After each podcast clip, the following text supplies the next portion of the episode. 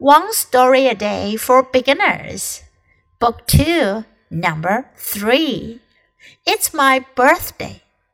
Today I am six years old. I love having my birthday. There is a party. All my friends come. There is a cake. On top of the cake, there are six candles. Mom lights the candles. I close my eyes. I make a wish. Then I blow out all of the candles. I hope my wish comes true. What do I wish for? I wish to have friends from all over the world. 这个故事讲的是生日，It's my birthday，是我的生日。Today I am six years old，今天我就六岁了。I love having my birthday，我喜欢过生日。 there is a party，会有一个派对，生日派对，birthday party。All my friends come，我所有的朋友都会来。There is a cake，会有个蛋糕。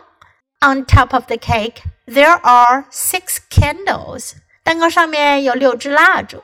Mom lights the candles，妈妈点亮蜡烛，light 点亮。I close my eyes，我闭上眼。I make a wish，我许个愿。 make a wish. Then I blow out all of the candles. 然后呢，我就吹掉所有的蜡烛，吹灭。I hope my wish comes true. 我希望我的愿望能成真。I hope my wish comes true. What do I wish for? 我许了什么愿呢？